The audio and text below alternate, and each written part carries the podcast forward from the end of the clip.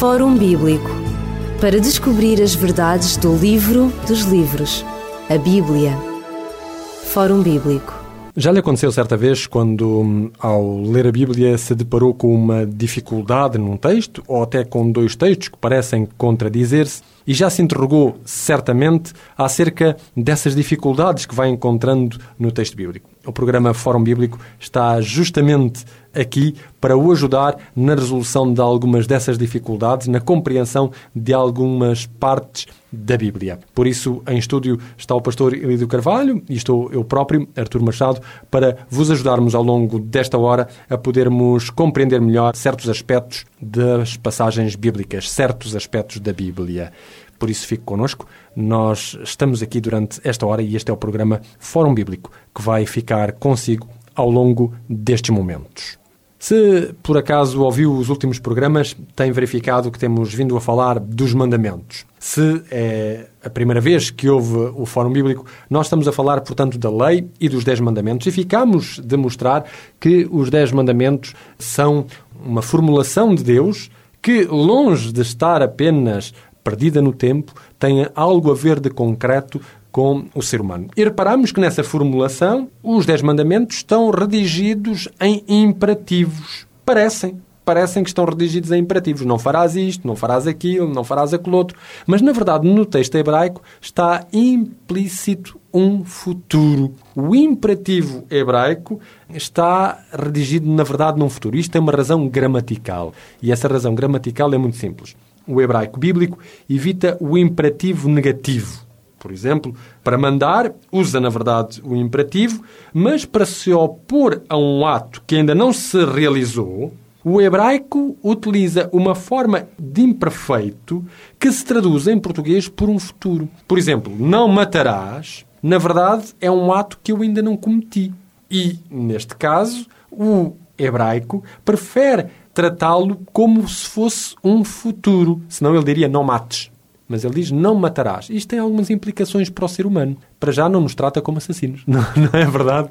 É porque Deus tem sempre o cuidado de fazer as coisas antes que elas possam eventualmente acontecer.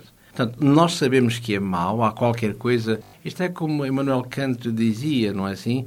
Esta noção moral, de onde é que vem a noção do bem, a noção da estética, se não há uma entidade superior que reste tudo isto, como é que nós temos essa noção? Está mal, mas porquê é que está mal? Porquê é que ofender alguém, magoar alguém não é correto? Como é que nós sabemos isso?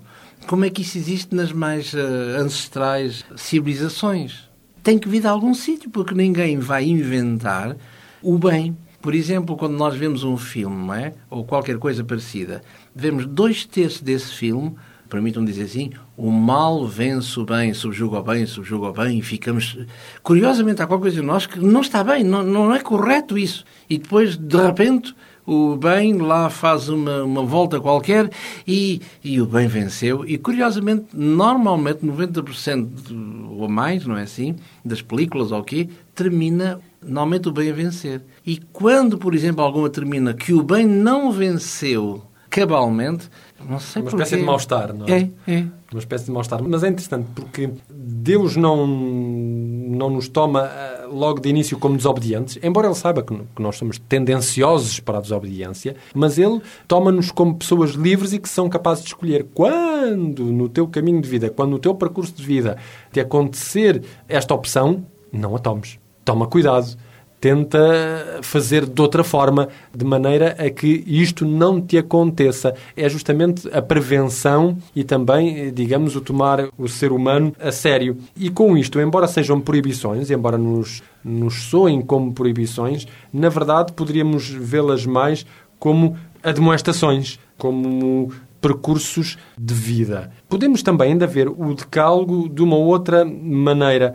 O decálogo não está redigido para nos introspeccionarmos, mas para vermos mais à frente, para tentarmos ver o nosso caminho mais à frente, ou na nossa relação com Deus, ou no nosso relacionamento com o próximo. Ou seja, ele não está feito para ser um Sigmund Freud, mas está feito para ser um itinerário de vida. E às vezes o ser humano não compreende bem isto. Quando falamos de leis, falamos de qualquer coisa rígida. E a lei não quer dizer uma coisa rígida, quer dizer um itinerário de um mapa, digamos assim. Para nós humanos, lei significa repressão, opressão. Para Deus, lei significa algo de tão simples como isto, de proteção. Tão simples quanto isso. E se nós tivermos dificuldade em entender o papá como Deus, olhemos para nós próprios, ao nosso universo, na nossa dimensão. Como é que um progenitor fala com o seu filho, com o seu descendente? Certamente que deve ser de um adquirido, como nós podemos dizer, a tal universidade da vida. O ideal seria que, meu filho, não faças, não faças, não faças, não faças. Claro que o filho está, como alguém dizia, é como se fosse uma tábua rasa. Mas não faço porquê? Essa agora, o que é que eu não hei de fazer? Só que ele não entende que a experiência do pai dá-lhe essa autoridade para dizer não. Embora este não seja como Deus ouviu presentemente, aqui agora não, mas ele se projeta no futuro. E quando eu, por A mais B, usar a minha liberdade, o meu pleno arbítrio para fazer aquilo que eu quero, curiosamente eu vou chegar à conclusão de que, afinal, o meu pai, o meu encarregado de educação, tinha razão naquilo que disse. Ora, quando Deus diz não farás estas leis, estes oito mandamentos negativos, é exatamente para proteger o ser humano. Porque é que uma coisa, não sei se é difícil de entender, mas no início da criação, Deus vai dizer para aquela criatura que ali está, Adão e Eva, meus amigos, vocês podem comer o fruto das 999 árvores menos aquela. Queremos nós maior latitude. Não restringe a liberdade, amplia, diríamos assim. Os mandamentos e a lei não estão aí para restringir a liberdade. Aliás, é a mesma coisa hoje em dia. Nós podemos sair de um caminhão em andamento. Temos é que lembrar duas leis que são universais e que existem: a da inércia e a da gravidade. E ao sair de um caminhão em andamento ou de um autocarro em andamento, juntando a lei da inércia e a lei da gravidade, eu costumo dizer, dá início à lei do trambolhão. Ou seja, uma pessoa não tem outra alternativa. Ela é livre de o fazer, mas não pode anular leis físicas que são para a sua própria proteção. Podemos contorná-las, não é? Como alguma coisa onde não há gravidade. E como é que eu vou contornar? Olha, é pôr uns pesos em cima de mim para não dar uns saltos enormes. Ou eu deixar perder peso, não é assim? Eu posso contorná-las, mas não anulá-las. Claro. E essas coisas existem, e eu vou chamar uma vez mais abusivamente, talvez coisas existem para a nossa proteção avisos, não é? Como o sofrimento, ou melhor, a dor. Alguém gosta de, de sentir dor? Não. Mas é que a dor, se perguntarmos a quem sabe, os peritos na matéria irão dizer que ainda bem que existe dor para que eu possa. Uh, epa, não devo estar aqui. Agora, se eu não sentir dor, cuja, pronto, há alguma coisa no cruzada que eu não sinta dor, olha, estou a pé é um perigo, exato. fiquei sem um braço, mas não, não senti, não é? E a dor é no sentido positivo de alerta, deixa-me afastar daqui porque, ou de outra coisa qualquer, não é assim? Depende da maneira como virmos os sinais que Deus vai colocando, é assim? Eles, no fundo, são, são maléficos para que nós saibamos aonde nos encontrarmos e quais os caminhos a, a seguir. Exato. Porque Deus quer o melhor para as suas criaturas. Estamos a falar eh, no programa de hoje, mais em concreto, mais a fundo, da formulação dos Dez Mandamentos e vamos justamente formular um dos mandamentos que as pessoas não ligam muito. Talvez o mais chocante seja o não matarás, o outro não furtarás, as pessoas têm mais a ver com a sua propriedade, com a sua vida. Mas há um outro mandamento que é interessante, justamente o último, o último mandamento. Ora, o que é que nos relembra de interessante este mandamento, o décimo? Como dissemos há pouquinho, é que havia um delito de desejo, ou seja, uma agressão mental, que é, sem dúvida nenhuma, o décimo mandamento, que é não cobiçarás aquilo que é de uma terceira pessoa, seja o que for. E esse mandamento, pois bem, eh, demonstra-nos, exorta-nos a que nós possamos reconciliar-nos, por curioso e espantoso que possa parecer, reconciliar-nos com a nossa existência. Ele vai dizer-nos, sem palavras, ou seja, assume uma vez por todas, a tua realidade. Não vivas atormentado por aquilo que não és, por aquilo que não tens, por aquilo que não podes ser ou, curiosamente, ter.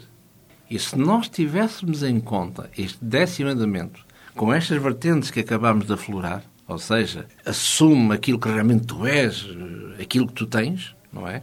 E que não vivas atormentado por aquilo que não és, nem tens, não podes ter ou ser. A existência seria muito mais livre. Tanta psicose que nós temos no ser humano. Aliás, poderíamos dizer que na sociedade ocidental as pessoas são atormentadas justamente por isso. há alguém que tem um carro melhor que o meu, ou uma casa melhor que a minha, ou uma mulher melhor que a minha. Aparentemente, dizendo assim, uma pessoa quer ter algo ou igual ou superior e anda-se numa corrida louca quando há justamente aspectos da nossa vida que não são necessários viver desta forma. Ou seja, o ser humano priva a vida da sua própria plenitude ao reagir dessa maneira. Porque a nossa sociedade, curiosamente, está construída altamente consumista, já se sabe? É? e economicista, mas a nossa sociedade está construída, ou todas as sociedades, se quisermos, não é assim, que vão beber a mesma fonte, que se consolida e alicerça no ter. E esquece o valor máximo que é exatamente o, o ser. O ser pouco importa, interessa é o ter. Não olharmos aos meios para ter, usufruir, quando, no fundo, isso, se admitirmos um discurso mais radical, ou se quisermos mais redutor, pouco interesse tem, não é? é Porque é, é o que interessa mais são as nossas necessidades básicas. Básicas. Se, por exemplo, eu lesse a este propósito um texto da Palavra de Deus, esse texto que é, uma vez mais, da pena do apóstolo São Paulo.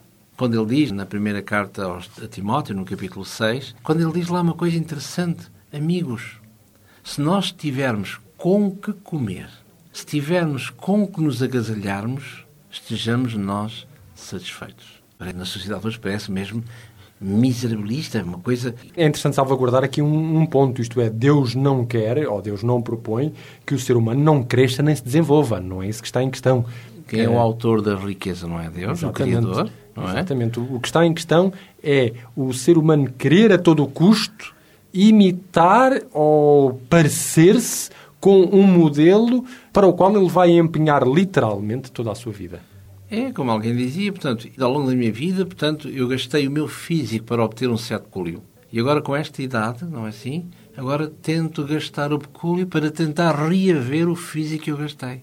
Se olharmos bem para dentro de nós próprios, na sua grande maioria da humanidade, é exatamente isto que acontece. É verdade. Este décimo mandamento é até uma prevenção contra as grandes desigualdades, contra estas assimetrias que existem no nosso mundo. Nós não nos importamos na sociedade ocidental de gastar 50 euros por qualquer coisa, uma impressora hoje em dia, mesmo das mais baratas, custa 50 euros, quando bem perto de nós, no continente mais abaixo, as pessoas não vivem com um euro por dia creio que o mínimo da justiça não se compadece com estas assimetrias. E tudo, no fundo, uma vez mais, é discurso um bocado redutor nos dias de hoje, um bocado a favor, talvez, não é?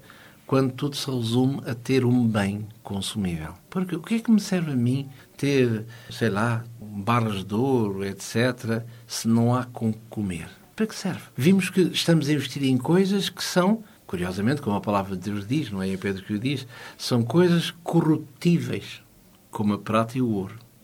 É? Nós chamamos que são metais nobres, mas a Bíblia chama de corruptível, porque exatamente não nos acrescenta nada. É verdade que somos pobres, gostaríamos de ser um alguém, ou seja, uh, ricos, não é isso?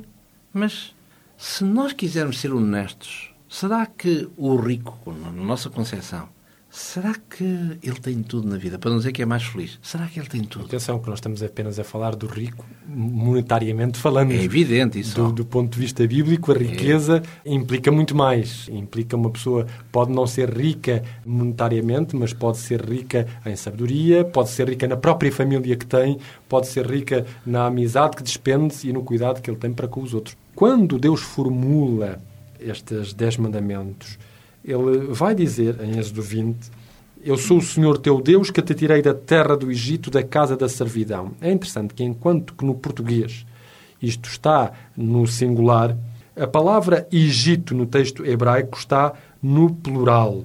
Ou seja, o Egito significava para Israel a escravidão. E a maneira como Deus inicia a formulação destes mandamentos é dizendo: Eu sou o Senhor teu Deus que te tira das terras dos egípcios egípcios ou das terras dos egíptos, relembrando com isso que o ser humano é confrontado na sua existência a toda uma série de escravidões. Pode, como ainda há pouco nós verificamos, ser escravo de questões económicas, pode ser escravo da sua própria cobiça, das suas próprias tendências, pode inclusivamente ser escravo da própria religião. E Deus quer um ser humano livre, porque foi livre que o criou. E é por isso que, quando nós olhamos para estes dez mandamentos, nós podemos formulá-los de uma maneira atual, nós podemos atualizá-los, nós podemos pegar nestes mandamentos e mostrar, afinal de contas, ao que é que eles podem fazer referência na minha vida de hoje. Não é assim, Pastor Elídio? Na verdade, assim é. Portanto, nós podemos ver, reformulando, se quisermos, os Dez Mandamentos, num texto mais atual, se quisermos, que é a mesma coisa, não é assim? Ou seja, parafraseando o texto, podemos ver a que mandamentos é que o nosso texto corresponde, no fundo. Por exemplo, porque te amo, desejo que a nossa união dure para sempre. Espero que não preferirás outros, nem guardarás as suas fotografias, que correspondem ao mandamento primeiro Exatamente. e ao segundo. Sabes que, ao te unires a mim, tomas o meu nome. O amor inclui respeito. Far-me-ás dano se utilizares de uma forma ligeira, superficial, que corresponde, facilmente se compreenderá, ao terceiro mandamento. Não usarás o nome de Deus em vão. Lembra-te que, quando estiveres muito ocupado ou ocupada, eu quero estar contigo. Coloquemos de lado um dia especial para estarmos juntos, no qual eu serei para ti e tu para mim. Chamemos-lhe Sabbath, ou seja, uma trégua. Ou, se tu quiseres, a nossa festa e recordemo-lo com amor. Ao longo deste dia estaremos livres para o essencial, diríamos o quarto mandamento. Dá sempre afeto a quem te deu a vida, o teu pai, a tua mãe, cujo amor fonte da vida perpetua a minha obra e que permite que tu chegues até mim. Facilmente se compreende o quinto mandamento.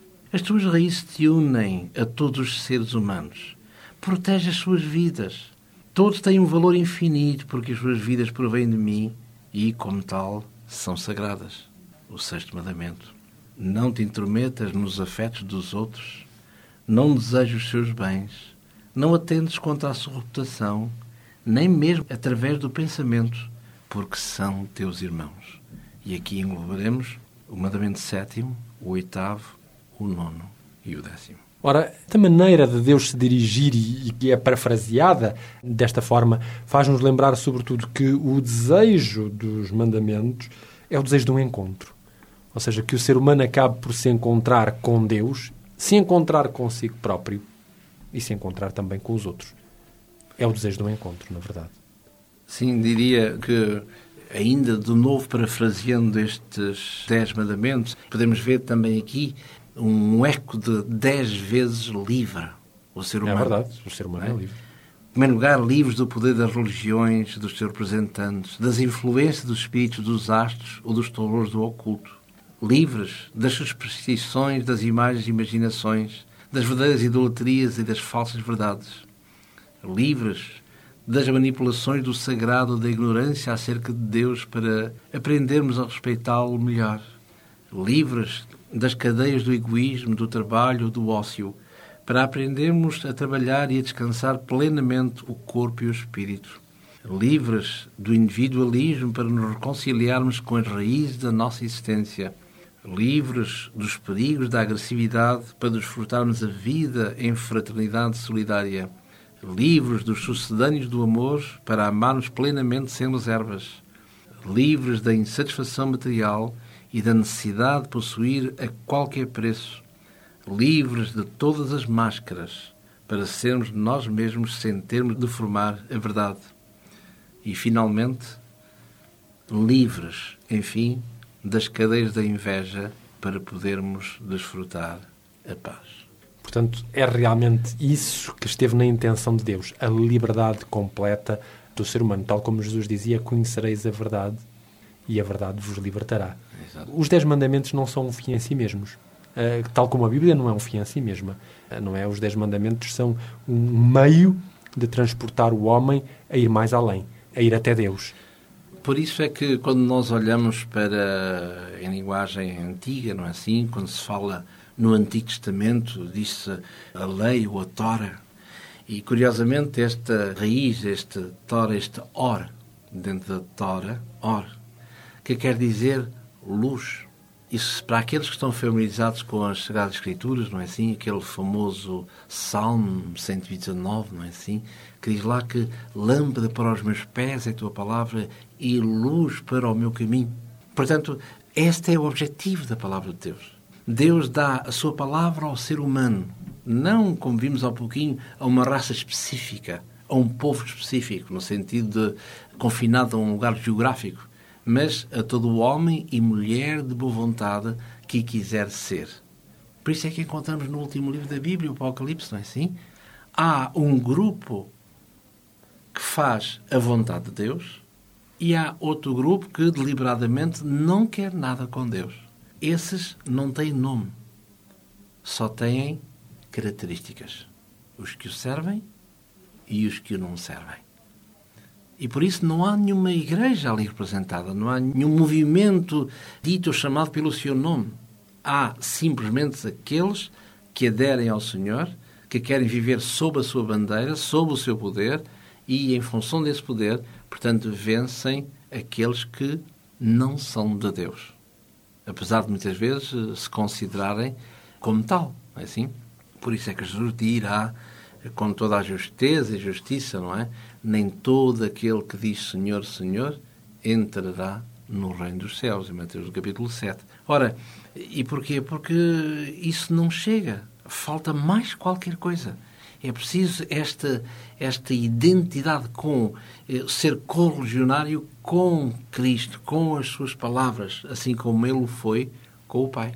Portanto, é interessante quando nós mergulhamos na pessoa de Jesus vemos que Jesus, no fundo, não veio trazer nada de novo a esta terra, curiosamente.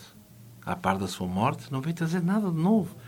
Ele sempre se reportou, está escrito. Como é que tu lês a Escritura? E está escrito. Não há nada de novo que Jesus pudesse dizer, bom, eh, o Antigo Testamento está escrito assim, mas eu agora vou formular uma nova coisa e é, é nova a todos os níveis, quer no espírito, quer na letra. Mas não há isso em Jesus. Nem podia haver, porque o Evangelho é eterno. Claro. E é desta maneira que nós queremos concluir o nosso programa de hoje. Deus criou o ser humano livre, Deus deu um quadro de liberdade para o ser humano exercer a sua opção, os seus direitos de escolha e para desenvolver a sua vida. E Deus concedeu a este ser humano uma carta de direitos que, digamos, exalta essa mesma liberdade. Uma carta de direitos que jamais pode ser anulada porque estaria em causa a liberdade e a vida do ser humano, mas que ao ser entendida e vivida vai fazer com que a vida e a liberdade encontrem o seu pleno direito e se exerçam na sua melhor forma. Concluímos o nosso programa por hoje. Desejamos a cada um que nos ouve um bom resto de dia e as bênçãos de Deus na sua vida. Fórum Bíblico para descobrir as verdades do livro dos livros, a Bíblia. Fórum Bíblico